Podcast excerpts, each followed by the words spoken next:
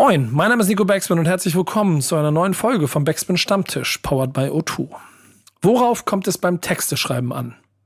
Diese Frage beantworten wir heute mit Fabian Römer und Jace. Der eine ist schon seit vielen Jahren aktiv und hat mittlerweile auch für viele Künstler außerhalb der Rap-Szene geschrieben.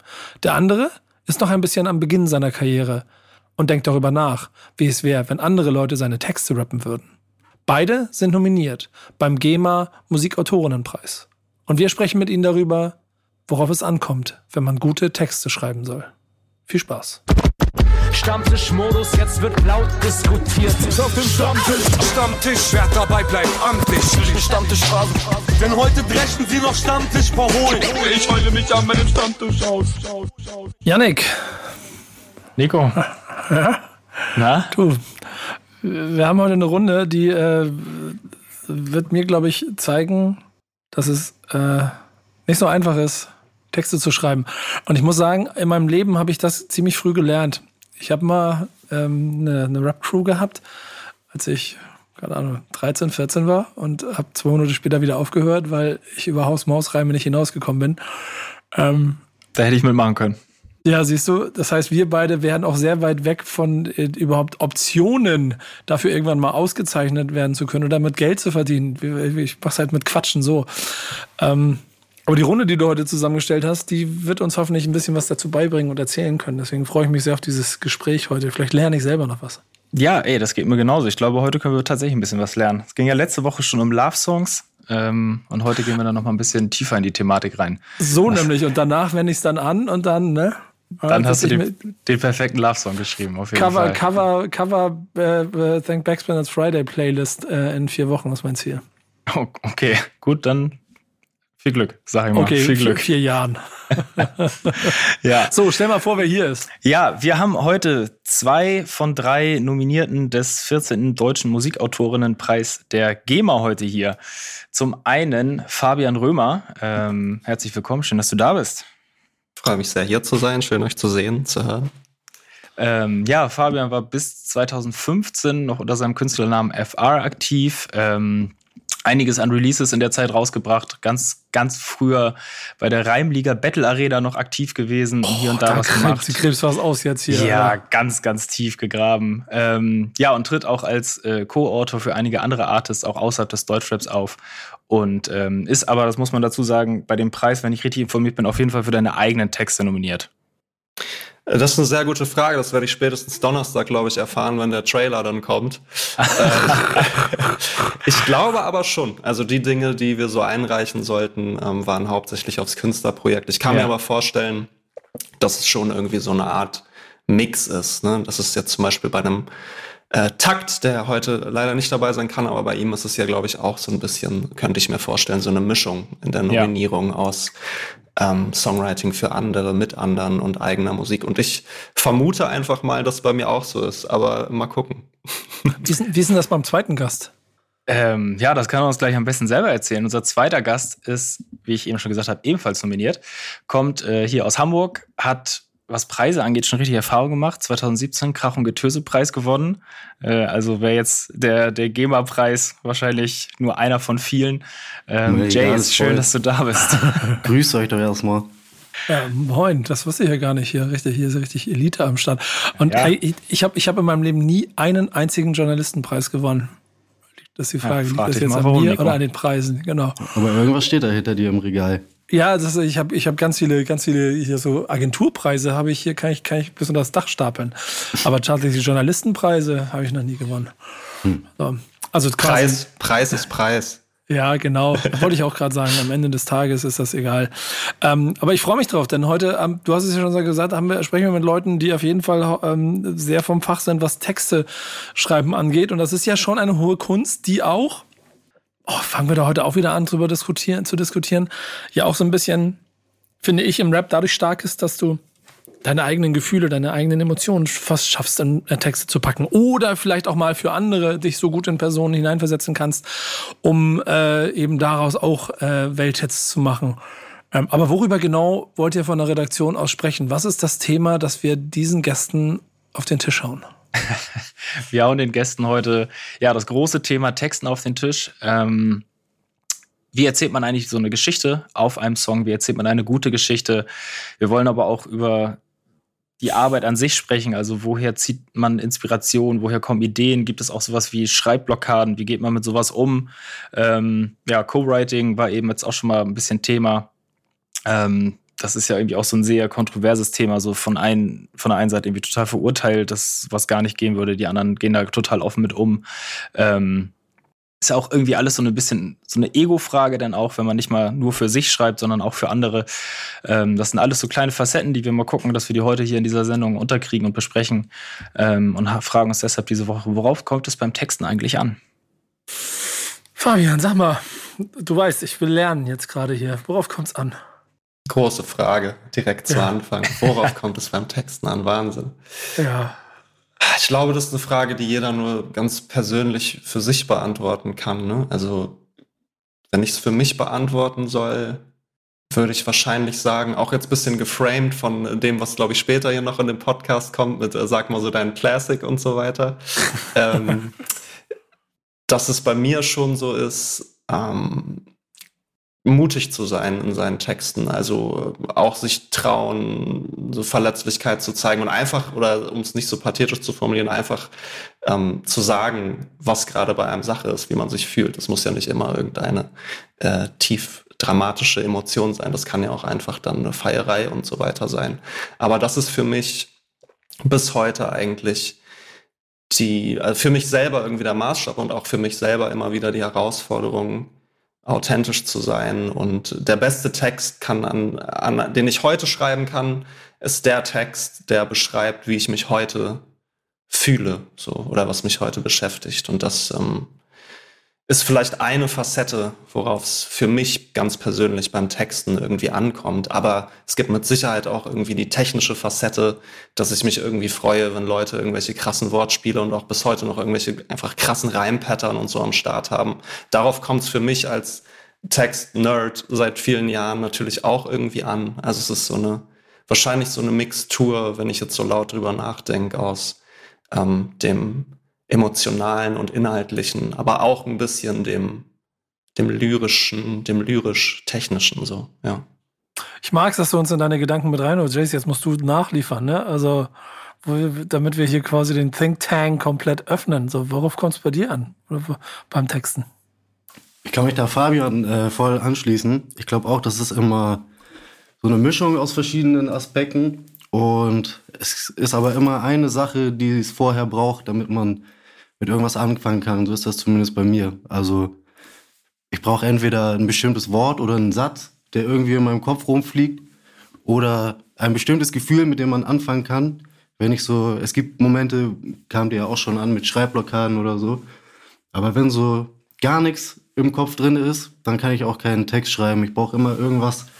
Ich kann nicht sagen, wo das herkommt. Ähm, ja, manchmal ist es einfach da oder nicht, aber so irgendwas, was man anfassen kann, womit man anfangen kann zu bauen, so würde ich es beschreiben. Und das fliegt einem manchmal zu und manchmal nicht. Eine sehr gute Quelle dafür ist, wie Fabian auch schon meinte, so zu erforschen, wie man sich selber fühlt, so und sich äh, mitzuteilen, was gerade in einem vorgeht. Aber ich glaube, das können Leute unterschiedlich gut. Oder das ist bei mir zumindest eine Sache, wo ich erst in den letzten Jahren langsam versuche, da irgendwie ranzukommen weil es genau dieses Ding ist, dass man sich äh, angreifbar macht. Und dazu muss man auch bereit sein oder das muss man irgendwie zulassen. Da meinst du ja auch, da gehört Mut dazu. Und weiß ich nicht, das habe ich sehr lange geschafft zu umgehen, glaube ich. Ähm, durch, dadurch, dass man witzige Texte schreibt oder ironische Texte, man kann sich sehr gut verstecken hinter so lustigen Lines. Aber ich glaube, die große Kunst ist es dann tatsächlich, äh, über die eigenen Gedanken und Gefühle so zu reden, dass andere da irgendwie relaten können und dass man nicht das Gefühl hat, äh, jemand macht das um irgendwie, also dass, dass man es authentisch hinbekommt, das so zu vermitteln. Das ist, glaube ich, die große Kunst. Man kann natürlich auch entertain, das habe ich bis jetzt hauptsächlich gemacht, aber ich glaube, die größere Quelle, aus der man schöpfen kann, oder die authentischere Quelle ist tatsächlich dann das eigene die eigene Gefühlswelt, sag ich mal. Ich finde so, was du gerade gesagt hast, dass du irgendwie auch eine Rechtfertigung brauchst, um anzufangen, irgendwas zu schreiben. Das würde ich, glaube ich, nachträglich auch noch gerne in meine Antwort auf die Frage integrieren. Das ist bei mir tatsächlich auch so. Ich brauche irgendwie irgendwas, was zündet in mir. Irgendwas, wo ich denke, so, boah, krass, da stürze ich mich jetzt irgendwie drauf, so, wo so das kreative Kind in mir auf einmal so äh, Luftsprünge macht und denkt, boah, das ist irgendwie eine krasse Zeile und allein die rechtfertigt es jetzt für mich, diesen Song zu schreiben oder daraus eine Art Konzept vielleicht auch zu machen oder so. Das ja. ähm, stimmt, das ist auf jeden Fall für mich auch ein ganz wichtiger Baustein so. Ist das denn bei dir auch so, dass das so kurze Wortfetzen manchmal sind? Äh, also noch keine Hookline oder so, aber ich habe das oft, dass wenn ich mit guten Freunden rede und einer sagt irgendwas Witziges oder irgendwas Interessantes, woran man sich aufhängen kann, dass ich mir das dann manchmal aufschreibe und dann im Studio sitze und irgendein Beat gut finde und dann denke ich mir, ah, das ist geil irgendwie. Da kann ich jetzt äh, meinen Text drumherum schreiben irgendwie. Das kenne ich auch. Eigentlich müssten die Freunde immer mit, mit in die Copyrights, der ganze Freundeskreis, der einen so inspiriert. Nee, das kenne ich auch. Wortfetzen. Manchmal ist tatsächlich nur ein Wort, was ich irgendwie interessant finde, was vielleicht irgendwie auch eine Doppeldeutigkeit in sich trägt. Ähm, manchmal sind es aber tatsächlich auch komplette Zeilen oder, oder tatsächlich sogar ganze Refrains, die mir dann zufliegen, was sich dann oft echt anfühlt wie so, Heaven Sent, dass man so denkt, wow, wo kam das gerade her? Das ist äh, vielleicht gar nicht so wahnsinnig oft im Jahr, aber manchmal passiert es auch, dass es einem so überkommt. Mm, aber ja, wie du sagst, es kann, kann theoretisch auch ein Wort sein. Seit ich das Klavier hier bei mir im Wohnzimmer stehen habe, seit ein, zwei Jahren, ist das auch nochmal ein anderer Weg für mich, an Texte ranzugehen. Ich singe da oft am Klavier einfach auf Bananenenglisch rum, also auf, auf Quatschenglisch. Und ähm, die Laute, die diese Melodien oder diese Flow-Pattern dann haben, die sind oft schon genau an der richtigen Stelle. Und äh, manchmal versuche ich diese Laute dann einfach mit deutschen Worten zu ersetzen. Und dadurch schreibe ich auch im Endeffekt ganz andere Texte, als ich so aus einem rationalen äh, Standpunkt schreiben würde. Also es gibt viele Wege führen irgendwie nach Rom.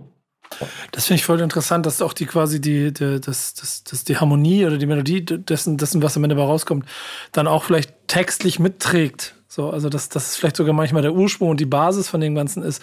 Denn ich finde es total ähm, also von meinem naiven Standpunkt aus so schwierig, so mache ich was Trauriges, mache ich was Fröhliches, mache ich was Persönliches, mache ich was, was, was Plakatives.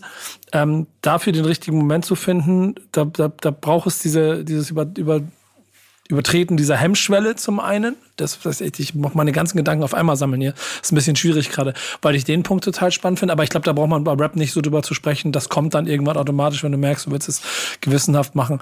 Aber auf der anderen Seite dann insgesamt halt darauf zu achten, dass das, dass das Endstück cool ist. Und ist da, ist da der Text dann wichtiger? Oder ist, weil das fand ich bei dir gerade so spannend, weil was du beschrieben hast, das, oder ist dann die Melodie vielleicht doch die, die einen dahin trägt, die richtigen Worte für die Melodie zu finden. Versteht ihr, was ich meine? Also, was ist, was ist wichtig? Also, du meinst, äh, ob jetzt also die wenn ich, wenn ich, am Ende. Ja, genau. Die, die, Worte werden eingefüllt in das, was man, was man von der Melodie her im Kopf hat, was die Stimmung, also drückt das die Stimmung stärker aus, die Melodie, oder ist es das Wort? In der Regel. Schwierig zu fragen, aber ich hoffe, irgendjemand von euch beiden kann irgendwas darauf sagen. Also ich glaube, es kann beides sein. Ich hatte das schon, dass ich den Text irgendwo geil fand und aber der Song an sich irgendwie mich nicht so abgeholt hat, weil es irgendwie langweilig aufgenommen war. Ja. Andersrum hatte ich aber auch schon, wo ich Songskizzen richtig geil fand und der Text war eigentlich für den Arsch. Aber es Karl hat sich trotzdem cool angehört oder kam halt gut rüber. Darum kann man das gar nicht so eins zu eins beantworten, würde ich sagen. Sondern, ich habe schon, ich ja. hab schon das Gefühl, dass bei meinen größten Rap-Songs am Ende die Melodie die ist, die sie zu meinen größten Rap-Songs gemacht hat aber dann der Inhalt dadurch halt es auf die, auf die All-Time Classic-Ebene gehoben hat. Und ich vielleicht das ein oder andere Mal auch Songs, Inhalte verloren habe, weil mich musikalisch der Künstler oder die Künstlerin nicht abgeholt hat. Von der Herangehensweise ist es bei mir zumindest immer, also es ist extrem unterschiedlich. Ich glaube, ich komme na, obwohl, wenn ich jetzt drüber nachdenke, ich glaube, ganz ursprünglich war es eher so, ich habe irgendwelche Beats geschickt bekommen oder anders, irgendwelche Beats auf, auf Napster runtergeladen und äh, auf diesen Ami-Beats dann irgendwas gefreestylt, irgendwas gerappt und dann war irgendwie der Flow schon da und, und dann war der Text eigentlich eher untergeordnet. Dann, als ich mich auch ein bisschen mehr dem, dem Writing mit anderen Leuten geöffnet habe, ähm, war es oft so, dass ich äh, schon den Text erstmal äh, an erster Stelle hatte, weil ich gemerkt habe, gerade im Deutschen ist es eher eine sperrige, sperrigere Sprache als im Englischen. Also ähm, im Deutschen ist es manchmal dankbarer, dich an der Sprachmelodie von einem deutschen Satz zu orientieren, daraus eine Melodie zu machen, weil wenn ich so spreche, dann hat das ja auch schon irgendwie eine natürliche Rhythmik und eine natürliche Melodie. Finde ich oft einfacher, als eine Melodie-Toplining zu machen und darauf dann quasi deutsche Worte zu finden. Im Englischen geht es viel einfacher, da kannst du sagen, uh, you can stand under my umbrella, also du steh unter meinem Regenschirm und das ist ein riesiger Welthit. Im Deutschen ist man da gefühlt irgendwie so ein bisschen eingeschränkter, was die Bekömmlichkeit von Worten angeht. Aber dann über die Jahre bin ich, hat sich das bei mir auch wieder gewandelt und mittlerweile, wie gesagt, sitze ich am Klavier und es kommt ganz viel über Melodie und ganz viel wieder über Toplining und der Text muss sich irgendwie einfügen. Ähm, aber es gibt auch immer noch Songs, bei denen einfach eine Geschichte erzählt werden will und die steht ganz klar im Vordergrund und dann ähm, ist die Melodie vielleicht eher irgendwie untergeordnet. Also auch das, da gibt's, da gibt's keine Formel, zum Glück. Also bei mir geht das auch sehr viel über den Beat. Oder dass der Beat das bisschen hergibt, in welche Richtung das gehen soll. Das quasi, man muss so dieses erste Gefühl, was man selber hat, wo man sich denkt, darüber mache ich jetzt einen Song, muss irgendwie matchen mit dem Gefühl, was der Beat einem gibt. Und dann kann es vom Ding her losgehen, dass man sich an den Song macht. Aber bei mir ist selten, dass ich zuerst einen Text schreibe und dann irgendwie einen Beat dazu suche, sondern ja, das Thema oder der, das Grundgefühl kommt meistens schon vom Beat und ob ich in dem Moment Bock habe, den Beat zu benutzen. So. Und ja, bei Melodien ist bei mir jetzt auch nicht, ich bin nicht der größte Sänger, aber so äh, flow-technisch kommt auch schon viel vom Beat, dass man den hört und sich denkt, ah, das und das würde jetzt krass passen und dann probiert man das halt aus irgendwie. Ist ja ganz interessant, ihr seid ja beide dann jetzt in, an, an, auf, der, auf, der, Liste, um einen Preis für Texte zu gewinnen. Also, woran kann man denn das bewerten, wie gut ein Text ist? Schwierig. Ich fühle mich, also ich fühle mich da auch ein bisschen so wie, wie eine Wildcard. Weil, weiß nicht, Fabian und Tag 32 beide auch für oder mit anderen Leuten schreiben und davon, glaube ich, leben können, weiß ich nicht. Und ich noch nie irgendwie Geh für jemand aus. anderes geschrieben habe. Darum fühle ich mich da nicht fehl am Platz, aber es ist schon was anderes, weil ich dieses Achievement noch gar nicht habe, dass irgendjemand sagt, hier, schreib mal für mich oder ich finde deinen Text geil, ich benutze ihn jetzt. Ähm, aber trotzdem ist es eine Ehre für mich dabei zu sein. Äh, ja, und eine Form der Anerkennung, die ich auf jeden Fall, wo ich mich natürlich drüber freue. Ist doch, ist doch dafür doppelte Artist-Anerkennung eigentlich für dich, dass du nicht diese Songwriting-Seite aktuell hast und einfach nur gewürdigt wirst quasi für das, was, was du als Künstler gemacht hast. Ich glaube, da, ähm, das ist doch, ist doch Grund genug, sage ich mal. Ja, safe. Auch wenn es ein bisschen Vetternwirtschaft ist, aber. Gehört dazu. Ja, ja. Das ist, am, am Ende des Tages, ähm, aber Fabian, hast du ja in deiner äh, jetzt äh, auch schon ein paar Jahre längeren Karriere viele Erfahrungen gesammelt, dass Leute auch das bewertet haben, was du da gemacht hast. Und nicht nur in Form von eigenen Releases, sondern auch indem du für andere mit aktiv gewesen bist. Ähm, hast du dafür ein Gespür dafür bekommen, um meine Frage nochmal aufzunehmen, wo, wo, wie, man, wie man einen guten Text bewerten kann? Ich finde, dass die Frage kann man ja auch größer fassen, ne? wie kann man Musik bewerten? Das ist ja auch die ewige Diskussion. Also wie hoch hängt man jetzt irgendwie eine Musikrezension? Ne? Das ist im Endeffekt ein Mensch oder eine Redaktion, die irgendwie was bewertet und vielleicht sogar zerreißt, während es in irgendeinem stillen Kämmerlein irgendeinen Menschen so krass berührt und ihm so tief was gibt, dass er sich eine Zeile davon tätowiert. Oder umgekehrt, äh, das Feuilleton jubelt deinen Text und deine Zeile so hoch, aber im Endeffekt interessiert es draußen sonst kaum jemanden und es berührt niemanden. Also es ist wirklich so wie bei allen Dingen, das kann man ja fast irgendwie philosophisch betrachten, so wer hat irgendwie die, die, Hoheit, irgendwas wirklich final zu bewerten und zu sagen, das ist jetzt ein guter Text. Dem einen ist die Zeile zu kompliziert, der andere findet die Zeile unglaublich genial. So, dem einen ist die Zeile zu einfach, der andere lacht sich tot über die Zeile, weil es genau seinen Humor betrifft. Deswegen bin ich bei dem Begriff Bewertung, glaube ich, äh, da komme ich irgendwie nicht weit, wenn ich versuche, das irgendwie generell zu beantworten. Aber dann mache ich es konkreter bei dir, weil du hast nun mal da auch schon viele Erfahrungswerte gesammelt in diesem Markt, auch in dem wir unterwegs sind. Warum kommen die Leute zu dir? Was wollen sie von dir haben? Also ich bin immer wieder überrascht, dass ähm, Leute öfter auch äh, Leute, Artists öfter auch wegen meinem äh, Künstlerprojekt auf mich zukommen, weil sie scheinbar die Art und Weise mögen, wie ich dafür schreibe, was mich immer überrascht, weil ich immer denke, okay, die kommen, weil ich vielleicht an dem einen oder anderen Hit mitschreiben durfte und so. Und das wollen die jetzt auch oder so. Aber es ist ganz oft tatsächlich eher so dieses, ey, ich feiere irgendwie die Sachen, die du machst, die vielleicht reichweitenmäßig, also was heißt vielleicht, die tatsächlich reichweitenmäßig natürlich weit entfernt sind von Nummern, an denen ich für andere Artists mitwirken durfte. Mm, und das hat mich in der Vergangenheit öfter mal überrascht, weil so der naheliegende Gedanke bei mir wäre gewesen, okay, klar, man wird irgendwie angefragt, weil man durfte schon bei dem einen oder anderen Hit mitschreiben. Aber ähm, öfter ist es tatsächlich, glaube ich, dann doch die eigene Schreibweise, die sich vielleicht am klarsten dann sogar auch in der eigenen Musik ausdrückt. Aber auch da gibt es natürlich auch die, die, die, die klassischeren Fälle, ne? dass man irgendwie, weiß ich nicht, über einen Verlag oder so angefragt wird, weil das irgendwie gerade richtungsmäßig ähm, passt. Jetzt seid ihr ja beide ähm, aktiv, auch mainly in deutscher Sprache. Jetzt haben wir aber ja über die letzten Jahre auch einen, ganz interessanten, ein Vermischen von Kulturen und damit auch einer klaren Präsenz davon in der Musik wahrgenommen.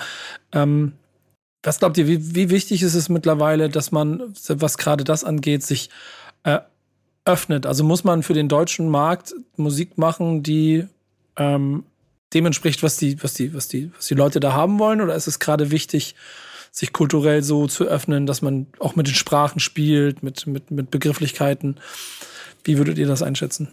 Es kommt ein bisschen drauf an, äh, was du versuchst irgendwie zu repräsentieren oder welchen, für welchen Lifestyle du stehst. Wenn du jetzt der Typ bist, der schon immer probiert hat, am Zahn der Zeit äh, zu stehen und auch, weiß ich nicht, sich so zu geben, wie, wie man es in US-Videos gesehen hat, ich weiß nicht, wenn ich jetzt an Moneyboy denke oder so, ähm, der einer der ersten damit auch war. Ich finde, wenn man, wenn man auf der Schiene irgendwie fährt, dann sollte man schon probieren, äh, an den Trends zu bleiben. Aber ich feiere ansonsten Leute, die quasi ihre eigene, ihre eigene Welt aufbauen und die quasi äh, ja, weiter ausbauen oder, oder ich weiß nicht, wenn, wenn man eh schon so seine eigene seine eigene Lane hat, dann finde ich das nicht so wichtig, dass man sich äh, versucht, immer überall an den Worten anderer zu bedienen oder dass man da ja immer up to date ist, unbedingt. Es sei denn, wie gesagt, man steht dafür, modern zu sein und äh, keinen Trend zu verpassen. Aber selbst dann ist es ja irgendwie cool, wenn du den Trend immer mit, mitprägst und zumindest einer der Ersten bist, der mit drauf springt. So, vielleicht nicht der allererste, aber jemand, der ähm, wie du sagst, also so nah vielleicht am Zahn der Zeit ist, dass er auch irgendwie ein Garant dafür ist, Leute irgendwie schnell mit ins Boot zu holen. So. Aber mich beeindrucken auf jeden Fall auch vor allem immer die Künstler, bei denen ich das Gefühl habe, dass sie irgendwie eine eigene Sprache haben. Aber ja, also die krassesten Leute, finde ich, sind die, die, bei denen das egal ist, wo trotzdem alle hinhören oder alle hingucken, ähm, die das gar nicht, also ja, die das gar nicht mit Absicht machen, die gar nicht darauf aus sind, irgendwie modern oder hip zu sein, es aber trotzdem sind weil sie äh, ja auch so interessant genug sind, weil sie selber die Trends setzen, wie du gerade meintest auch. Das äh, bewundere ich mehr, dass quasi derjenige zu sein, von dem das kommt, anstatt der Erste zu sein, der es bei jemand anders nachmacht. Kann man nicht planen. Nee. Wie würdet ihr denn diese, um jetzt das Thema Ego dann vielleicht nochmal mit reinzubringen, ähm, wie geht ihr damit um? Also ich meine, Fabian, du hast es jetzt schon ein paar Mal äh, gemacht, irgendwie für andere geschrieben, mitgeschrieben. Jace, du noch nicht, aber wie würde dir das damit gehen, wenn quasi dein eigener Text von jemand anderem gerappt wird? Also fühlt sich das eher gut an oder denkt man da eher so, naja, muss man sein eigenes Ego so ein bisschen hinten anstellen, irgendwie zu sagen, so, boah, warum hat jetzt XY damit Erfolg mit meinen Texten, aber naja, bei mir selber würde es vielleicht ganz anders funktionieren, wenn ich den Text jetzt selber gerappt hätte oder wie auch immer.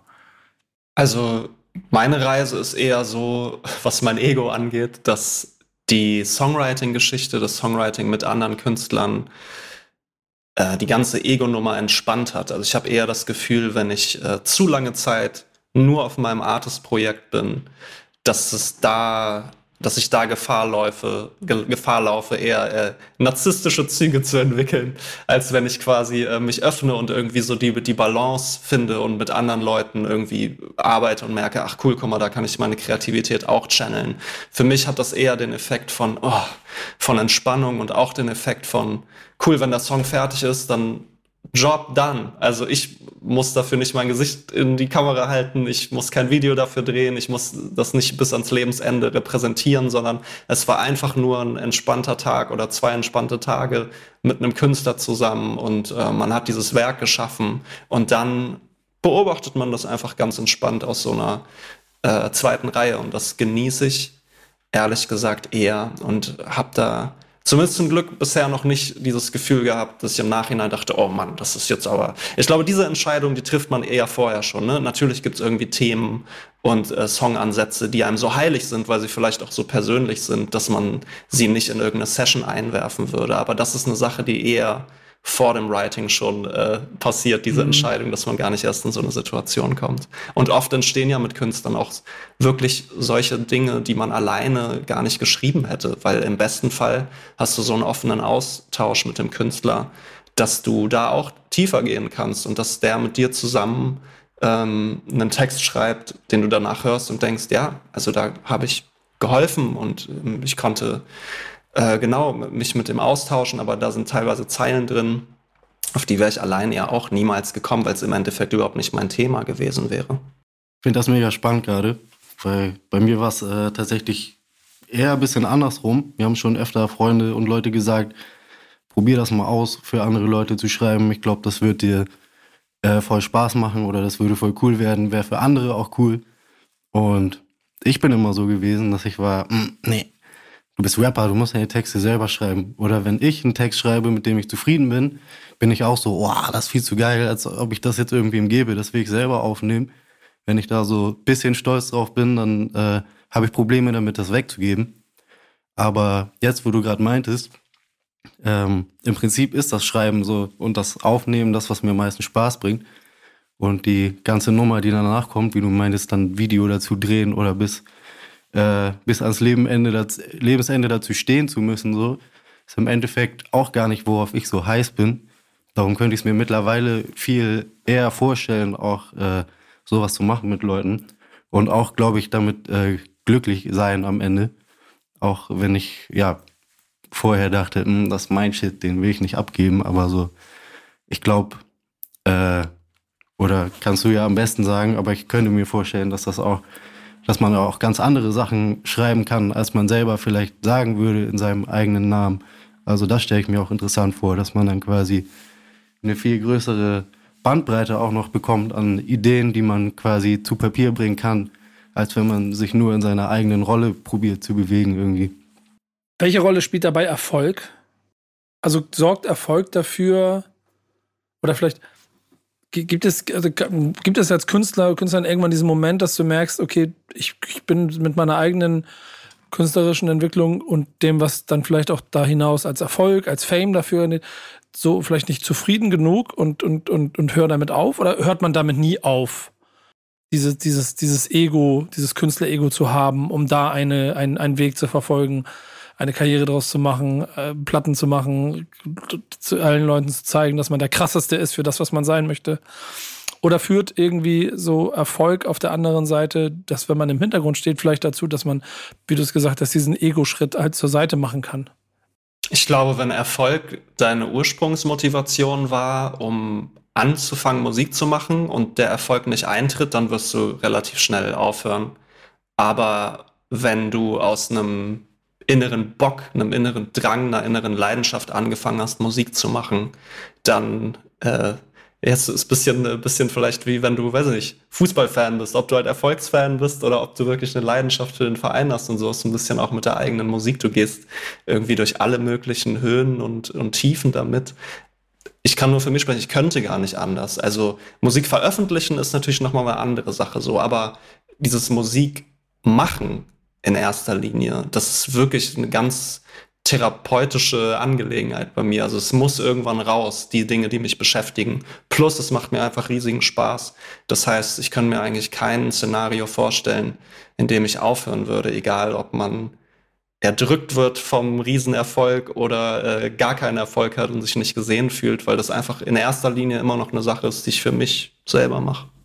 Aber Jess, könntest du an der Stelle ähm, also spürst du diesen Punkt aus? Ich, ich, ich, das, das, das eigene Künstler-Ego zur Seite schieben? Also, oder war, wann, wann kann man das? Wann kann man sein eigenes Künstlerego zur Seite schieben? Du bist ja quasi im Moment noch an dieser Position, so dass du jetzt überlegen kannst. Also, was ist der Grund, warum man das kann?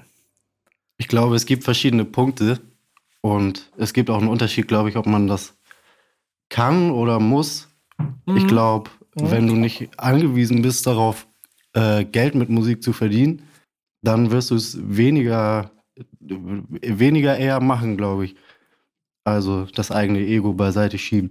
Ja, das, das ist wahrscheinlich merkst, der Punkt. Ähm, keine Ahnung, ich könnte damit jetzt äh, gut über die Runden kommen und habe keinen, ich habe sonst keinen Job oder keine andere Leidenschaft, wo ich gerade mies hinterher bin. Dann überlegt man sich das, glaube ich, zweimal, ob man nicht äh, drauf scheißt, was jetzt die, die eigene Künstlerpersona lieber machen würde und sich quasi ein bisschen verbiegt für den Erfolg oder ja, ob man quasi es nicht machen muss und dann oder man ist super neugierig und müsste es vielleicht auch gar nicht und kann es sich einfach erlauben. Ich glaube, da gibt es verschiedene Modelle. Ähm, ja, aber ich, ich selber kann aus Erfahrung nur sagen, dass man, wenn der Erfolg, den man sich irgendwie herbeisehnt oder mit dem man gerechnet hat, ein Stück weit, wenn der nicht eintritt, dann neigt man auch dazu, Dinge irgendwie anders zu machen, weil man denkt, so und so wollen die Leute das, glaube ich, eher haben. Auch wenn man gar nicht vielleicht dann 100% dahinter steht. Aber wenn man von Anfang an mit dem quasi erfolgreich ist, was man selber geil findet und keinen Grund hat, sich zu verbiegen, dann macht man das, glaube ich, auch nicht. Das, das finde ich total krass. Und vor allem, da muss ich einmal noch mal ganz kurz auf deine Karriere gehen, denn wir beide kennen uns seit deinem Debüt. Und bis du 18 warst, hast du gefühlt, glaube ich, fünf Alben rausgehauen.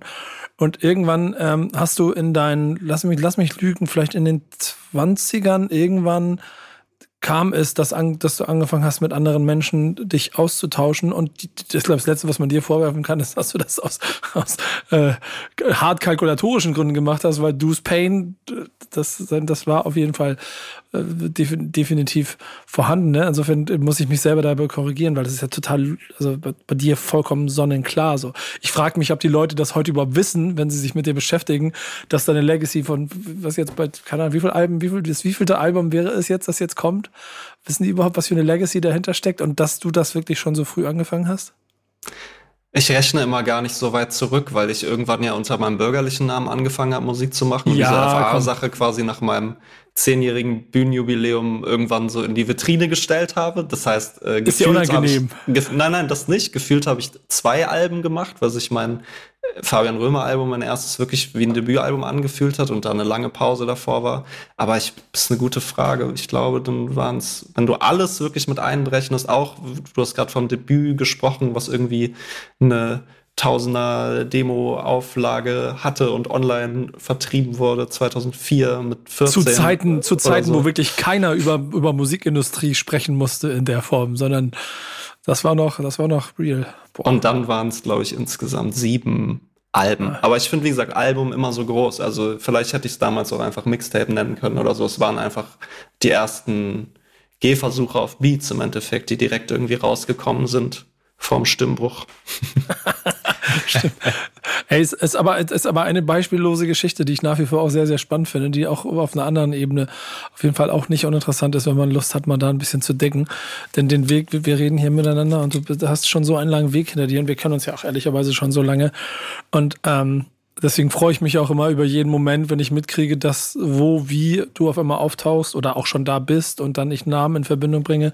Da sind immer diese Momente, wo ich merke, ja, okay, da trifft sie richtigen. Da sind die richtigen an der richtigen Stelle, egal wo das, wie weit das musikalisch von dem eigenen kleinen Hip-Hop-Kern, den sich jeder für sich da selber zu Hause bauen kann.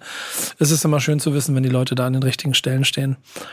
Ähm, ich habe beide Themen mitgebracht, die muss ich, muss ich jetzt versuchen mit reinzubauen. Oder wolltest du noch was dazu sagen? Nee, ich wollte einfach nur sagen, dass das äh, sehr, sehr schöne Worte waren und auch unser Eingangsgespräch, bevor hier das Mikro und Kamera anging, äh, hast du ja auch erzählt, dass du im Endeffekt auch gerade das sehr genießt, ne? Also so ein bisschen diese Balance zu haben, dass du den Hip-Hop-Kosmos immer noch für dich bewahrst, aber auch äh, dir so ein bisschen Luft geschafft hast und einfach ähm, auch in, in ganz vielen anderen ähm, Metiers irgendwie unterwegs bist. Und vielleicht ist es ja dann sogar ein bisschen vergleichbar unser Weg. Und da habe ich mich auch sehr drüber gefreut, wie du das gerade eingangs beschrieben hast und dass dir das auch, dass du das sehr genießt und dass dir auch so eine Luft verschafft. Ja. Ja. das Schöne ist, ähm, am Ende des Tages, ähm, also wenn man für das, was man macht, Anerkennung bekommt, in welcher Form auch immer, dann hilft das dabei, weiter seine Ziele zu verfolgen. Ähm, und das geht, glaube ich, für jede Stufe, egal wer hier sitzt. So, äh, wenn, wenn man das macht, dann das Gefühl hat, dass man dann da vielleicht, vielleicht Leute das mitkriegen. Und auch wenn du hier von Vitamin B sprichst, Jace, bist du trotzdem Teil von den Menschen, die theoretisch, theoretischerweise einen Preis irgendwann am Ende gewinnen können. Ähm, aha, die, mir fällt es heute schwer mit meinen Überleitungen, aber ich versuche die ganze Zeit zu deinem Thema hinzukommen. Ähm, denn ich weiß nicht, ob eure Texte vergleichbar sind. Also ob der Text, den du schreibst, den Fabian, den du schreibst, Jace und der, der Takt, ob das überhaupt die gleiche, gleiche Herangehensweise an den Text ist. Deswegen versuch du mir mal bitte dein Thema mit auf den äh, Tisch zu bringen, Jace, damit wir mal äh, darüber sprechen können, was dir heute am Herzen liegt. Ähm, ja, ich habe mein Thema oder meine Frage einfach mal ganz frech, braucht Rap Abitur genannt. Weil äh, ich, ich kenne leider nicht so viele Sachen von dir, muss ich leider zugeben. Aber das war so eine der Sachen, die direkt aufgeploppt sind bei mir. ähm, und ich meine das folgendermaßen, ob ihr seht, dass es für Conscious Rap oder für, ja, für nachdenklich, nachdenklichere Lyrics in nächster Zeit ein Comeback geben wird, weil sich sehr viele Leute ja schon seit Jahren eigentlich darüber beschweren, dass Lyrics so flach geworden sind und dass keiner mehr irgendwas sagt, was ich nicht unbedingt finde. Aber es, ich finde schon, dass es äh, leichter formuliert wird oder dümmer formuliert wird, in Anführungszeichen. Und ja, ist das schlecht? Also brauchen wir schlauere Musik oder ist das okay, dass Lyrics insgesamt dümmer klingen? Wäre meine Frage. Und Fabian, der kommt, braucht Rap-Abitur? Oh Gott. Heute holen mich alle Dämonen aus der Vergangenheit ein. Einmal mit Nico, einmal mit Nico sprechen. Ey, da kann ich nichts dafür. Da habe ich, nichts, da hab ich keine Aktien drin gehabt gerade. Ihr habt euch abgesprochen. Ja, total lustig. Ähm, boah, ich glaube, ich hätte damals diesen Titel am, am liebsten wahrscheinlich Rap braucht auch Abitur äh, genannt, aber das wäre dann keine Punchline mehr gewesen. Und deswegen äh, diese, diese provokante Aussage, die ich heute natürlich auch so ein bisschen mit anderen Augen sehe. Ähm, und zu der Frage, ob, ja, also wie, wie, wie schlau müssen quasi Texte sein, ähm, haben wir ja vorhin auch schon drüber geredet. Das ist wieder irgendwie so ein total subjektiver Maßstab. Also ich glaube, es alle möglichen Menschen, die Musik machen, müssen einfach das machen, was sie quasi äh, äh, fühlen und wie sie halt einfach sind. Und dann ist es ganz natürlich, dass so eine große Sprachenvielfalt da ist. Irgendwie von äh, extremen Straße und Slang zu irgendwie, weiß ich nicht, ein bisschen studentischerer Sprache. Ich kann allem was abgewinnen. Und ich habe auch nicht das Gefühl, dass ähm, wir gerade in einer Zeit sind, wo es irgendwie nur die, die ähm, etwas, weiß ich nicht, einfacheren Texte gibt. Also, ne, lass irgendwie einen OG Kimo sein, mit dem du auch schon einen Song gemacht hast. So, das finde ich ein super Beispiel für jemanden, der sowas auch vereinen kann. Ne? Also der irgendwie Slang in seinen Lyrics hat und ähm, Straßensprache irgendwie bedienen kann, aber trotzdem unglaublich schlaue Sachen sagt und äh, unglaublich krasse Geschichten erzählt. Das heißt, es muss auch nicht immer nur das eine oder das andere sein. Ja, ich glaube auch, also das ist mir eben so spontan in den Kopf geschossen. Es gibt klar, so jetzt mit Kimo, was du gerade gesagt hast, oder vielleicht auch einem Ansu, Absilon, das sind irgendwie gefühlt immer die, die gleichen Leute, die man da nennt, aber so eine Schwerspitze an Leuten, die auf jeden Fall in Anführungsstrichen schlaue Texte machen, meiner Meinung nach. Ähm, und natürlich kann ich verstehen, wenn man den Eindruck hat, dass Deutsche im, im Großen und Ganzen naja, halt nicht, nicht diese Art von Texten macht. Ähm, was aber finde ich auch völlig okay ist, wenn einem einfach mal nicht so der Sinn danach steht. Ich habe das genauso, dass ich auch manchmal einfach nur Mocke hören will die halt einfach in Anführungszeichen wie vielleicht ein bisschen stumpfer ist, so, aber dann halt, weiß ich nicht, der Beat halt einfach gerade genau das ist, was ich brauche. Oder man hört ja auch nicht immer Musik und hört wirklich zu. Es läuft ja auch oft einfach irgendwie nebenbei und dann kannst du ja gar nicht alles aufnehmen, was da irgendwie drin steckt. Ähm, und was da noch hinzukommt, was ich noch viel wichtiger finde fast, ist, dass es diese Texte, diese sozialkritischen, conscious, whatever Texte, ich glaube, die gibt es auch momentan. Man muss vielleicht nur ein, zwei Mal genauer hinhören, um sie zu finden. Sie haben halt nicht vielleicht die Plattform oder die Fläche gerade zum Schein. Ähm, aber ich bin mir ganz, ganz sicher, dass es da draußen unfassbar viele Artists gibt, die genau so einen Text machen. Und die Leute, die richtig Bock auf sowas haben, können auch jederzeit diese Texte sich geben und hören.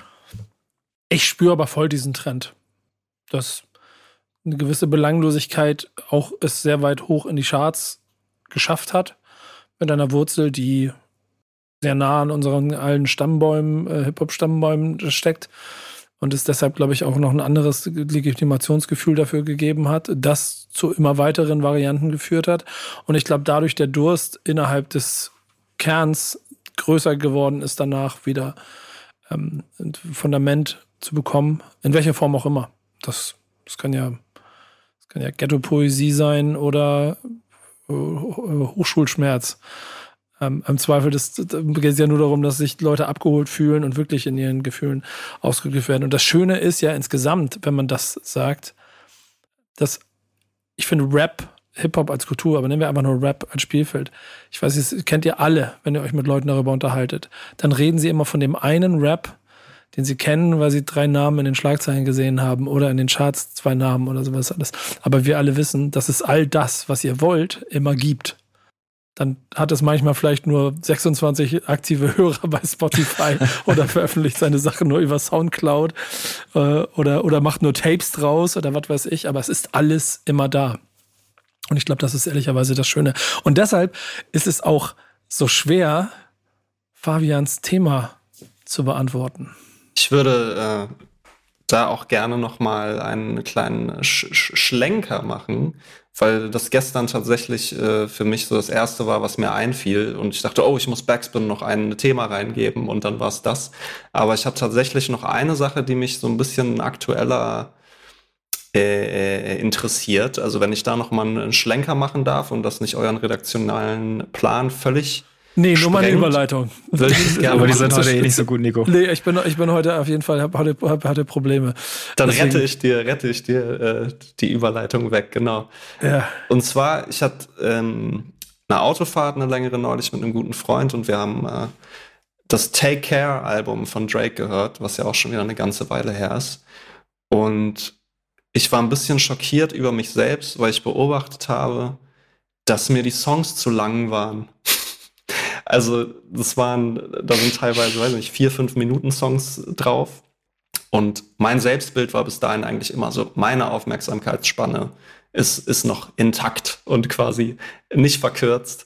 Und dann hatte ich bei dem Album wirklich häufig das Gefühl, dass ich, wenn dann so die dritte Rap-Strophe noch reinkam, irgendwie nach dreieinhalb Minuten, dass ich dachte, boah, ja, geiler Song, aber jetzt wäre irgendwie auch gut gewesen. Und ähm, das fand ich krass, weil es ja sogar ein Album ist, was ich sehr schätze, mit dem ich viele gute Sachen verbinde und was für mich so einen Nostalgiebonus hat in meiner Erinnerung. Und trotzdem hatte ich das Gefühl, die Songs sind mir teilweise irgendwie gerade zu lang. Kennt ihr das auch oder habt ihr das Gefühl, dass sich da euer Hörverhalten auch verändert hat über die Jahre?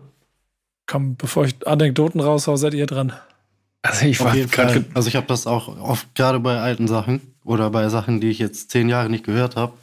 Und dann allein das Phänomen dritter Part existiert eigentlich nicht mehr seit Jahren, wenn Leute Musik machen. Und es ist hier, es ist dann echt ungewohnt. So, du denkst, uff, ja, wie du, wie du gerade meintest, reicht auch jetzt. äh, ich kann auf jeden Fall relaten. Ja, absolut. Geht mir genauso. Und dann habe ich gedacht, gerade bei Drake ist es ja eh nochmal, der neigt ja auch schon dazu, eh insgesamt relativ viel zu sagen, einfach so. Äh, auch innerhalb einer, einer Strophe irgendwie schon. Ähm, aber ja, 100 Prozent das, das, was ihr beide sagt. Wobei ich dann aber auch in das andere Extrem dann auch schon wieder nicht so, also feiere ich dann auch nicht so, wenn dann die Songs jetzt wirklich extremerweise nur anderthalb Minuten oder irgendwie so lang sind, dann also am besten für mich sind dann, sind dann doch so die zweieinhalb, drei Minuten, sagen wir mal so, und dann, dann bin ich zufrieden. Oh. Nicht zu kurz, nicht zu lang. Da das, kann, das ist genau sauer. die Aufmerksamkeitsspanne. Diese, diese eineinhalb Minuten Dinger. Es gibt, es gibt, es bin, war, oh, wie, ist, wie heißt denn der? Es gab, es gab äh, ich habe ich hab auf jeden Fall ein Problem heute hier mit meinen, meinen ganzen Sachen, die ich erzählen will. Es gibt so einen, so einen, so einen, so einen Künstler, den ich ähm, in Kanada, als ich in Montreal war. Das Montreal Producer, also da war ich, war ich auf Rap-Suche dort, bei so einem Festival. Ähm, und dann habe ich einen Song von ihm gefunden und der war auch nur zwei Minuten zwanzig lang. Und das war so schön, das war so ein klassisches Ding, krasses, geiles Sample, hat richtig Spaß gemacht. Und ich war so sauer, dass dieses Scheißding immer nach zwei Minuten schon wieder vorbei war, dass ich den die dauerhaft auf Repeat gehört habe. Ähm, deswegen, da bin ich voll dabei, hab aber den gleichen Effekt, den du, Fabian, hattest, als ich mal, ich Stau, Stau umfahren, Langeweile und habe mir eine Tupac, Best of Tupac Playlist angemacht und war so ermüdet von 4 Minuten 45 Songs, so, dass ich selber angefangen habe, die Scheiße zu skippen. Und da muss man, glaube ich, sich selber ehrlich in die Augen gucken. Vielen Dank, Streaming-Anbieter deiner Wahl. Ihr habt uns einfach Musik hören kaputt gemacht. Denn äh, es ist so, wie es ist. Wenn du die Ruhe hast und wenn du die Zeit hast, da tappe ich mich selber dabei. Und gerade auch bei so, so Sachen wie, ich glaube, auf dem neuen Liliadi-Album, das ich mir angehört habe und dass ich nicht so fühle und verstehe, wie es andere fühlen, da sind ja auch 8 Minuten 13 Songs drauf und sowas alles. Und wenn du dem Raum lässt und so, Drake spielt ja heute auch noch immer gerne mal wieder damit, dass er dann auf dem letzten auch so, ich glaube, jetzt ist es Kunst zu sagen, wir machen mal 5 Minuten 40 und sowas alles wir kommen zum Teil hier noch aus einer Zeit, wo das, oder kriegen, haben es alle mitgekriegt, wo wir wissen, das war ernst gemeint. Hier ging es um 48 Bars und den Leuten wirklich ernsthaft zu erzählen, warum man der krasseste ist. Und ich würde sagen, damit ist man wirklich äh, outdated gerade. Es ist hart. Es kommt finde ich aber auch immer noch drauf an, was es für ein Song ist. Also bei Drake hatte ich jetzt das Gefühl, weil da teilweise wirklich auch Songs drauf waren, wo der Beat dann einfach nur durchlief. Aber wenn ich jetzt zum Beispiel an das aktuelle Kendrick-Album oder so denke, sind da ja, glaube ich, auch lange Songs drauf. Ja. Da fiel es mir aber nicht so schwer zu folgen, weil da eben diese künstlerischen Arrangements drauf waren, von denen du auch sprichst. Und am Ende switcht sich nochmal der Beat. Es ist fast wie ein komplett neuer Song, auch wenn es die gleiche Anspielstation ist. Und äh, oder am Ende kommt nochmal ein verrücktes Bläser-Arrangement oder so. Und äh, das, das das ganze Ding ist kurzweiliger, aber trotzdem ein langer Song. Und bei so Sachen kann ich dann irgendwie doch einfacher dranbleiben, als wenn es einfach nur ein Song ist, der stumpf über den gleichen Loop über irgendwie vier Minuten läuft, wie es damals teilweise auch gang und gäbe war. Tja, tja. Ich weiß nicht, ob sich das nochmal ändern wird. Manchmal freut es mich, dieses klasse, stumpfe, genau der gleiche Loop und sowas alles. Aber wenn du, ich glaube, wenn ich selber unter Druck und unter Tempo bin, dann verliert es mich jedes Mal und dann sind zwei Minuten genug. Und das finde ich sehr, sehr schade. Das finde ich sehr, sehr schade. Ich weiß nicht, wie es euch geht. Naja. Doch, ja, natürlich ist es schade. Aber nee, egal. Schließen wir das Thema. Ich möchte aber trotzdem noch mal von euch, äh, also ähm, ein Gast hat ein Thema mitgebracht, das hat er dann aber nicht benutzt. Und ich möchte es trotzdem von euch mal wissen. Das ist die letzte Frage, die ich stelle. Ähm, stell dir mal vor, ein Alien landet auf diesem Planeten. Wie beschreibt ihr ihm, was Rap 2023 ist? Fabian, sag mal. Also ich verrate mal, dass diese Frage gestern ein, ein Geistesblitz von mir war. Ja, ich, ich finde die aber gut. Ich finde die gut. Äh, okay, ich, ich, ich wusste nicht, ob die albern oder gut ist, aber mm -mm. mich freut, dass du sie gut findest. Und die kam daher, dass ich das Gefühl habe, wo ich angefangen habe zu rappen, irgendwie mit 12, 13, ne, 2002, 2003, wäre es viel einfacher gewesen, diese Frage zu beantworten. Da hätte man sie einfach ganz stumpf technisch beantworten können. Es ist irgendwie rhythmisches Sprechen auf Beats angenommen, der Außerirdische weiß, was Beats sind. Und heute ist es ja nicht mehr so zu beantworten, weil es einfach so viele Grauzonen gibt und Melodien eine große Rolle spielen. Es wird gesungen und deswegen äh, fällt es mir total schwer, so eine Lexikon-Definition für diesen Alien quasi zu suchen und habe mich gefragt, wenn ich schon mal mit Nerds wie euch zusammensitze, ob ihr vielleicht eine hättet. Um, Jace, was sagst du? Ich wüsste auch nicht, was ich ihm gesagt hätte. Ich habe versucht, ein bisschen äh, nachzudenken, was für Songs ich zeigen würde. Ähm, ich würde von Bushido und Babasat, wenn wir kommen, würde ich ihm zeigen. Stark. damit er wieder, Bescheid, damit er wieder, wieder geht, meinst du? Oder? Ja, genau. Janik? Ja, also ich habe auch versucht, diese, das ist ja der zweite Teil der Frage, ne, welche drei Songs man ihm denn zeigen würde. So, ich finde das, also es ist unfassbar schwer. Ich habe dann so überlegt, ja gut, wenn man es jetzt nur auf Deutschrap bezieht, so versucht man dann ein bisschen was äh, aus der Anfangszeit, denn vielleicht die Gangster-Straßenrap-Ära mitzu, mitzuzeigen, dann wäre es auch irgendwo in die Richtung Sido Bushido gegangen, am Anfang vielleicht die Fanta 4 oder so und dann hinten raus sowas wie ohne mein Team, dann hat man so ein bisschen, ja, ich sag mal so die, die größten Phasen vielleicht mit abgedeckt, aber da habe ich auch gedacht, nee, das kannst du eigentlich auch nicht machen, weil dann fehlen halt eine Million andere Songs, die wichtig wären. Und dann redet man auch immer noch nur über Deutschrap. Und dann, wenn man das international beziehungsweise auf den US-Markt noch bezieht, dann unmöglich. Also ich habe dann irgendwann aufgegeben, einfach mir da mich da auf Songs einigen zu wollen. Ähm, und insgesamt 2023 Rap zu beschreiben, auch rein musikalisch, glaube ich, nicht möglich, weil da einfach, wie eben schon gesagt wurde, viel zu viel drinsteckt und viel zu viel los ist. Und auch egal, mit wem du drüber redest, denn ja gesagt wird, ah, das ist aber gar kein Rap mehr und für die anderen ist es dann doch aber schon wieder Rap und also das würde ich gar nicht erst anfangen. Ähm, ich glaube auch insgesamt als Szene würde ich dem Alien auch eher sagen, dass hier, dass es hier vor ein paar Jahren noch anders aussah, dass die Szene momentan sich viel, viel mehr mit anderen Dingen beschäftigt als äh, Rap an sich. Ähm, wenn ich mir so angucke, was da, was da so im Internet teilweise los ist. Also Ja, ja, aber, aber wenn man, aber wenn man die, die, die auf, sich auf die Musik beschränkt und dann halt, wie gesagt, Rap als, als Musikform wahrnimmt, könnte man das schon so beschreiben wie, ne, lieber Alien, du bist hier gerade dabei, diesen Planeten mit so einer komischen Masse zu übertünchen, weil du hier die Invasion planst. Rap ist quasi Alien-Arbeit in Musikform, weil es über die letzten Dekaden halt invasionsmäßig und in ganz vielen Tentakeln einfach alles an sich gerissen hat. Und jetzt sogar so weit ist, dass es sich Schlager und den sonstigen Schmarons auch schnappt, um ihn mit Rap von unten zu befüllen, um ihn dann, äh, nehmen wir eine Farbe in grün, komplett einzufärben und alles zu übernehmen und äh, in den USA auch vor Country keinen Rückmach, äh, keinen Halt macht und selbst wenn Rock jetzt versucht wiederzukommen, ja schon von der Pflanze, von der Alien-Pflanze Rap quasi direkt wieder mit einverleibt wird, sodass selbst wenn du heute Indie-Rock machen würdest, ist ja trotzdem äh, Rap und dann vielleicht größer gedacht Hip-Hop-Anleihen drin stecken. Also keine Chance. Die Invasion ist durch. Du brauchst hier nicht vorbeizuschauen. Hier, ist, hier gibt's bereits diesen einen Virus, gegen den sich keiner mehr wehren kann. Und das ist Rap. Und die drei Songs, die ich empfehlen würde, das wären halt die, ähm, wenn, er, wenn er heute jetzt hier wäre, ne? Janek, welche drei Songs würde ich ihm empfehlen? Komm, das war die erste Überleitung, die gesessen hat heute, Nico. Ja, Stark. Stark. Einmal zum Ende. Ja, Mensch, immerhin das noch. Ähm, ja, deine drei Songs, die du diese Woche gepickt hast. OG Aus Kimo. der Playlist. Aus der Thanks Playlist. Backspin is Friday. Eine Playlist, in Genau. der alles stattfindet. Sogar das, was unsere beiden Gäste machen.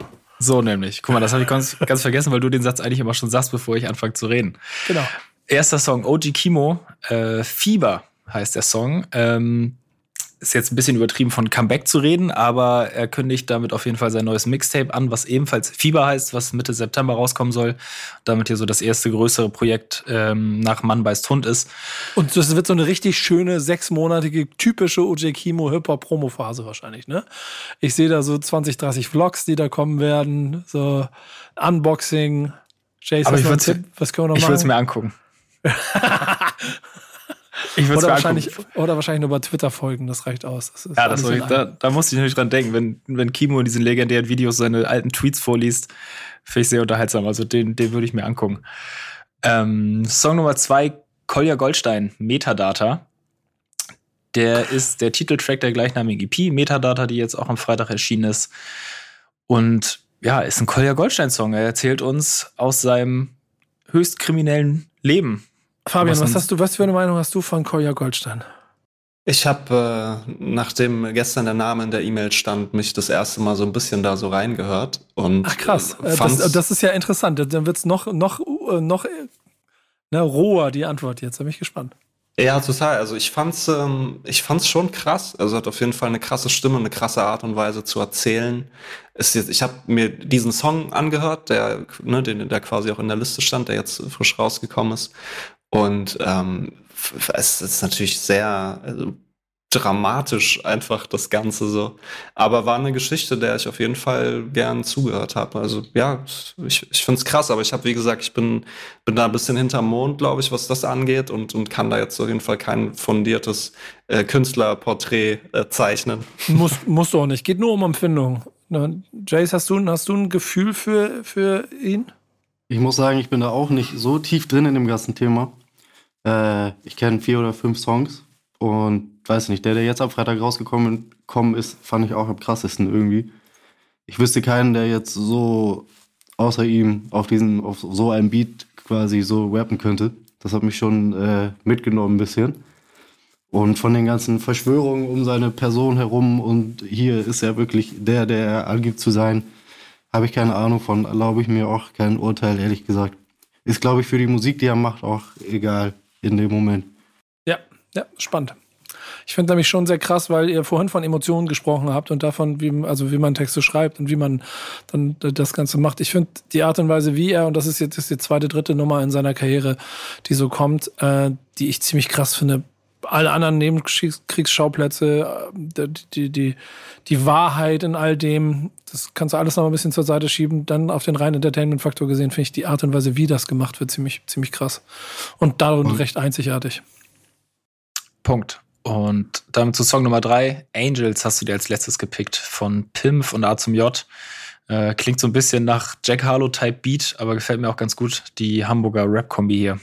Ey, also der eine ist ja mittlerweile Wahlberliner, aber der Part von A zum J, ne? Alles aus. Oder? Habe ich jetzt keine Ahnung davon, ihr beiden. Habt ihr ihn gehört, den Song? Ich habe ihn gerade nicht im Ohr. Ich glaube, ich habe nur Oh, bitte, Pimp, Pimp bitte hört den, gehört. ja, aber hört, hört den, hört den mal, hört den A zum J-Part mal und sagt mir mal. Der ist schon stark. Der ist schon stark, ja. Fabian, hast du ihn gehört? Noch nicht gehört. Nee. Oh, macht mal bitte. Ich möchte mal hören, was ihr dazu sagt. Ihr seid die Experten. Ich bin nur Fan. Ja. Das war aber auch, muss ich sagen, das war dumm. Da als ich, als wir unsere Tipps hier abgegeben haben in der Redaktion, habe ich danach direkt gedacht, nee, warum hast du den nicht ausgesucht? War eigentlich einfach blind. Blind, dass Ja, ich den nicht gepickt habe. Richtig dämlich. Sehe ich aber ganz genauso. Ähm, apropos, richtig ausgewählt. Nee, wir fangen nicht mit unserem an. Was habt ihr denn als Classics ausgewählt? Komm, fangen wir, Jace, bei dir an. Welcher, welcher ist dein Classic? Ich habe als Classic heute, habe ich mich auch ein bisschen schwer getan, aber ich habe mitgebracht von Ludacris, Word of Mouth von 2001. Äh, für mich ein Album, was ich immer noch sehr gerne höre. Ähm, weil ich finde, für mich ist da alles dabei. Es sind funny Lyrics, es sind geile Beats irgendwie, es holt mich so voll rein in diese Zeit, in der ich angefangen habe, Musik zu hören, so zwischen, zwischen allem, was man jetzt als Boom Bap und Golden Era kennt und dem, was dann später Trap war weiß ich nicht, ist so eine Ära, die irgendwie keine Rolle mehr spielt mittlerweile, die mich aber so voll geprägt hat eigentlich. Mhm. Im Aufwachsen mit Rap und ja, auch Texten. Ähm, ja, und Ludacris fand ich immer geil, weil ich verstehen konnte, was er sagt. Ich finde, er hat so eine recht klare, deutliche Aussprache und habe mich sonst immer ein bisschen oder sonst eher nicht so zugehört, war mir eigentlich immer egal, aber bei ihm konnte ich immer alles verstehen und fand ich sehr geil und höre ich mir immer noch gerne an. Darum Word of Mouth. Ja, fühle ich voll. Ja. Geht mir, geht mir 100% genauso wie dir. Auch damals in der Schule auf dem MP3-Player, der Move Bitch, als der Song dann so Ja, rumging Mann. in der Klasse und so. Das war schon, das war schon sehr krass damals. Zumindest Legende. haben wir uns so gefühlt. Gibt mir auch stimmt. gute Vibes auf jeden Fall, deine, deine Wahl. So gleich irgendwie so Flashes, auch so Video. Der hatte auch krasse Videos zum Teil, also gleich irgendwie zu so einem krasse hat er so ein Video mit so riesen Händen und so. Hat dann alle geklatscht. Stimmt. Albumcover Ja, auch immer Ich noch habe sehr hab gerade geil. mir meinen Song daraus gesucht. Growing Pains ist der Song von dem Album. Ich habe nämlich im Rahmen von der Produktionsreise mit, mit ähm, Yannick, als wir in den USA waren, war auch Atlanta ein Stopp und da dann halt Atlanta-Musik zusammen gesucht und dann bist halt voll auf dem Film. Und mit der Mucke da durch die Stadt fahren, ist halt wie immer dann nochmal ein anderer Effekt. Das war total geil. So, das hat auf Glaub jeden ich. Fall richtig geflasht. Also deswegen war ich auch wieder ein bisschen im Luder, im Luder-Mood. Das finde ich sehr geil. Was hast du, Fabian? Was ist dein Classic? Ich habe äh, von innen nach außen von dem guten Curse ausgewählt, weil das, glaube ich, schon das Deutschrap-Album ist, was mich damals am meisten geflasht hat als Elfjähriger oder Zwölfjähriger. Ich glaube, es kam 2001 raus. Mhm. Mm. Und gerade weil wir heute auch über Texte quatschen und so weiter, ist das für mich, ja, vielleicht unterbewusst sogar immer noch so ein kleiner Leuchtturm dafür, äh, sich zu trauen, ehrlich zu sein und, und mutig zu sein und auch verletzlich zu sein in seiner Musik. So, ich weiß auch nicht genau, warum das emotional so mit mir connected hat damals als so kleiner Knirps ne, mit so erwachsenen Themen und auch viel Trennungsgeschichten und so weiter. Aber irgendwie hat mich so diese Trauer und diese Wut, die so viel auf diesem Album vertreten ist, so krass abgeholt. Vielleicht muss ich da mal mit einem Psychologen drüber sprechen oder so, wie das möglich sein kann. Aber nee, wirklich ein, ein ganz krasses Album, finde ich sehr stimmig auch. Ganz krasse Beats von, von Busy und Sieben und äh, wer auch immer da noch ähm, so Magie geschaffen hat. Also, aber auch ne, neben den ganzen ähm, traurigen Liedern irgendwie so krasse Songs wie dieser Cherubim-Song mit Azad und Tone. Und äh, auch zum Beispiel ein Beispiel für ein sehr langes Album. Ich glaube, das hatte irgendwie 20 Songs oder noch mehr. Und am Ende kommen aber dann noch mal so Highlights wie dieser Verantwortung-Song. Das glaube ich, ein Beat, den Azad sogar gemacht hat. Also, ja, da komme ich ins Schwärmen. Ich weiß ehrlich gesagt nicht, wie gut es für mich gealtert ist, weil ich es jetzt bestimmt auch schon seit paar Jahren wieder nicht gehört habe. Das ist dann, finde ich, immer so ein spannender Reality-Check, wenn man dann so ein Ding noch mal anschmeißt äh, und dann merkt, oh, oh, die Songs sind ja alle so lang, ich kann nicht mehr folgen bei Strophe 3.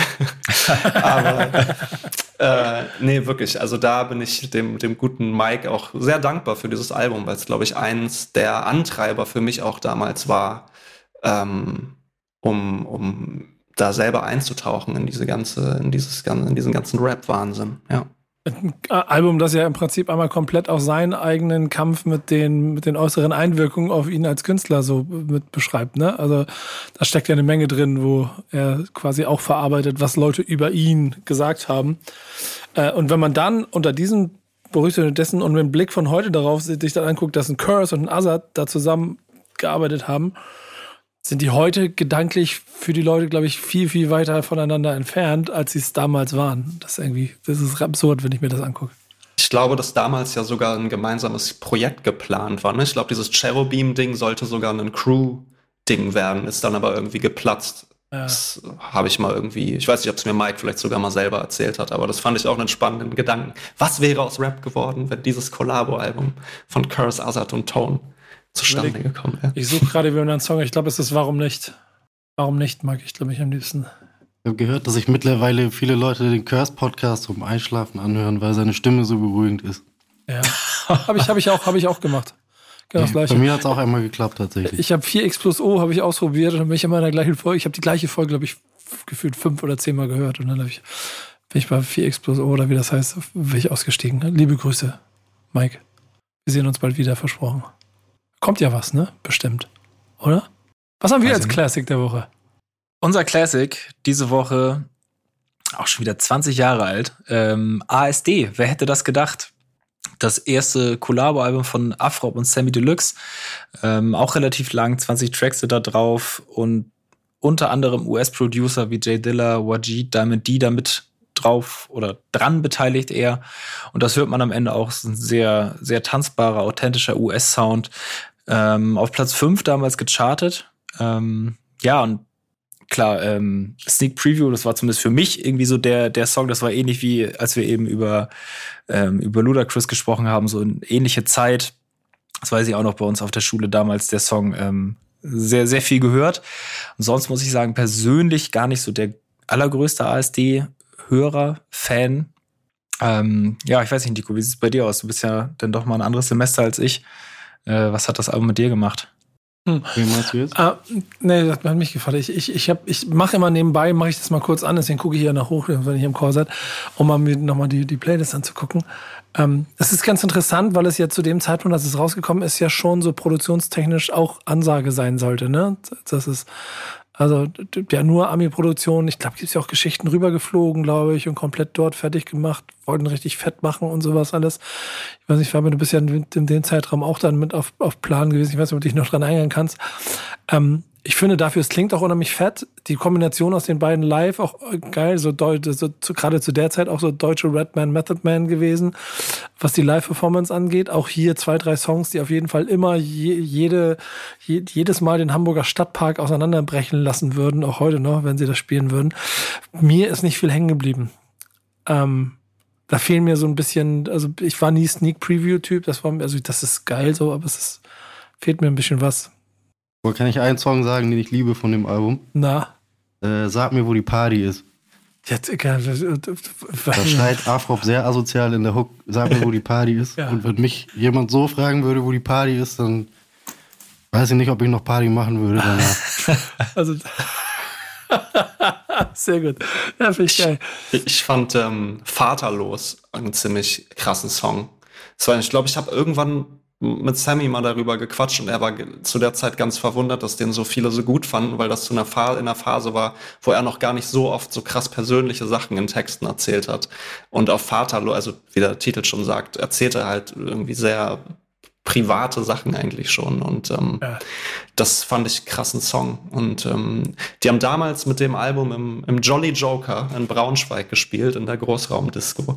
Und äh, Benny Tacke, ein Freund von mir damals, das war eigentlich so mein einziger Hip-Hop-Kontakt, Real-Life-Hip-Hop-Kontakt damals vorher. Also war ich eigentlich da nur so im Internet unterwegs. Schöne Grüße an ihn übrigens, ja. Das ganz schöne Grüße, ja.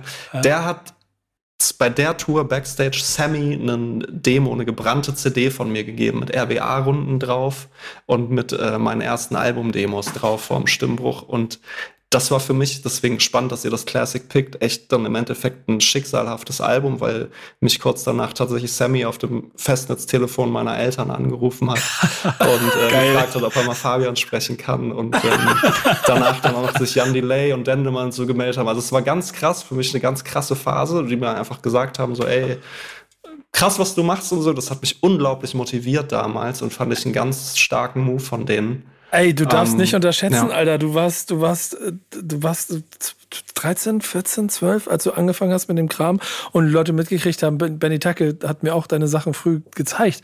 Und es war für alle so, Alter, wie alt ist der Kerl? Ist das dein Ernst? So? Kurzer Vergleich, Leute sind hier 20 plus und kriegen das nicht auf dem Niveau hin, auf dem der das macht. Wo, wo wohnt der? Wo kommt der her? Wo macht der das? So, das war schon auf jeden Fall ein Effekt, dass alle gesagt haben, so, wow, das Ganze müssen wir uns aber mal ganz genau angucken, was da passiert. Kann ich mich noch ganz genau daran erinnern. Deswegen nochmal schöne Grüße an Benny Tacke und danke fürs Verteilen. Ja, danke fürs Verteilen, genau. Für mich war es auf jeden Fall ein krasser Film, weil ich, wie gesagt, aus dieser Internet-Bubble eigentlich kam und in Braunschweig außer Benny niemanden kannte, der irgendwas mit Hip-Hop zu tun hatte. Und auf einmal hast du halt so deine Idole am Telefon. Das war so weird, weil heute ist der Weg gefühlt kürzer. Du hast irgendwie Instagram, du bist zumindest auf dem gleichen Medium wie. Und du hast nicht, kein Festnetztelefon so. mehr, hoffentlich. Und du hast kein Festnetztelefon mehr. Das war sehr, sehr surreal. Auf jeden Fall damals. Jace, was hättest du gemacht, wenn Sammy Deluxe dich auf dem Festnetztelefon deiner Eltern angerufen hätte? Äh, ich wäre umgekippt, glaube ich. Ja. Also später irgendwann nicht mehr, aber früher auf jeden Fall, bis ich 14 war oder so. Ja, genau. Ach, geil. Ey, schön, also das mag ich an den Classics immer. Das ist auf jeden Fall immer eine schöne kleine Zeitreise. Ähm, wir haben noch eine Sache zu klären, bevor wir hier den Deckel drauf machen. Wer gewinnt denn jetzt eigentlich den Preis? Und was macht der Verlierer? Können jetzt sehr diplomatisch sein und sagen, Takt gewinnt. Ich wollte gerade sagen, im Zweifel der, der heute nicht dabei ist. Ja. Er plant schon mal die, die, die Dankesrede gerade zu Hause. Wie, wie, würdet, wie würdet ihr so die, wie würdet ihr so die Chancen ein, ein, ein, komm, ich, ich liebe diese Frage, die jetzt keiner beantworten wird. Wie würdet ihr die Chancen einschätzen so? Mal gucken, wie groß Also die ich würde sagen, Rapper-Egos da sind. ich gerade im Co-Writing und ähnlichem nicht besonders viel Erfahrung oder Referenzen habe, male ich mir die Chancen jetzt nicht allzu krass aus. Aber ich weiß auch nicht, wonach die bewerten. Also bleibt spannend. Mhm. Ich fühle mich gerade ein bisschen wie in so einem Fußballinterview. Ich glaube, die Frage hat mir noch nie jemand gestellt, wie malst du dir deine Chancen aus? Hm, keine Ahnung. Also ehrlich gesagt ist, glaube ich, für mich an dem Abend gar nicht die Frage wichtiger, ob ich das gewinne, sondern ob ich nach vorne muss oder nicht. Also, das ist der große Unterschied, den es an diesem Abend geben würde, ob man gewinnt oder nicht. Und deswegen ähm, kann ich Okay. dem, selbst, selbst wenn, wenn, wenn ich das da nicht hole, also ganz zu schweigen davon, dass ich es natürlich sowohl Jace als auch Tuck mega gönnen würde und die das auch total verdient hätten, ähm, könnte ich dem auch was abgewinnen, nicht zu gewinnen, weil ich dann nicht ähm, nach vorne müsste. Meine Jungs und ich hatten intern große Diskussionen darüber, was wir anziehen an dem Abend. Wie ist das bei dir? Das ist gut, dass wir uns da nochmal abgleichen können. Das ist eigentlich der, der beste Zweck dieses Podcasts gerade, dass wir Ja, nochmal genau. nochmal quatschen können. Ey, keine Ahnung, ich, ich glaube, es ist schon so ein bisschen so eine anzugschicke Veranstaltung. Ich war Also, also so zwei, bestehe ich auf. da. Nee, ich bestehe, dann bestehe ich auf Kapuzenpullover und Sneaker. Ja, voll, womit, worauf man halt Bock hat. Also ich glaube, gerade Artists sind da teilweise auch einfach so unterwegs, wie sie unterwegs sein wollen. Jace, also, ich würde im Jogger kommen. ja, Wir haben extra Haiti angerufen und sie meinte auch, ja Jungs, das ist schon so ein, könnt euch schon mal ein Jackett anziehen, könnt euch schon mal schick machen. Und wer Haiti das sagt, Wenn sie das sagt. Und Auf jeden Fall. Ich freue mich auf äh, Bilder von der Veranstaltung. Ne? Äh, schickt mir bitte Live- Live-Material. ich möchte es mitkriegen. Ich werde nicht vor Ort sein. Aber ich wünsche euch. Livestream geben sogar. Ja, mach, ah. Ja, Ich will deinen Livestream haben, so quasi vom Handy. Ich wünsche euch aber viel Glück und danke, dass ihr heute hier wart. Es war mir eine Freude. Ja, auch Dankeschön. Danke, war eine große Freude. Und wie gesagt, auch eigentlich cooles Timing, dass wir das vor dem Preis noch hinbekommen haben, dass ich auch mal kurz Jacek kennenlernen konnte. So. Ja, Mann. Ähm, schade, dass Tack nicht dabei ist. Gute Besserung auf jeden Fall an der Stelle, dass er bis Donnerstag wieder, wieder fit ist. Und Chance ich freue mich auf jeden Fall drauf. Aber solche Dinge macht er möglich. Der Backspin Stammtisch, powered by O2. Bis nächste Woche. Stammtischmodus, jetzt wird laut diskutiert. Auf dem Stammtisch, Stammtisch, wer dabei bleibt, amtlich. Stammtischphase. Denn heute brechen sie noch Stammtisch verholen. Ich heule mich an meinem Stammtisch aus. Backspin. Backspin. Backspin. Backspin.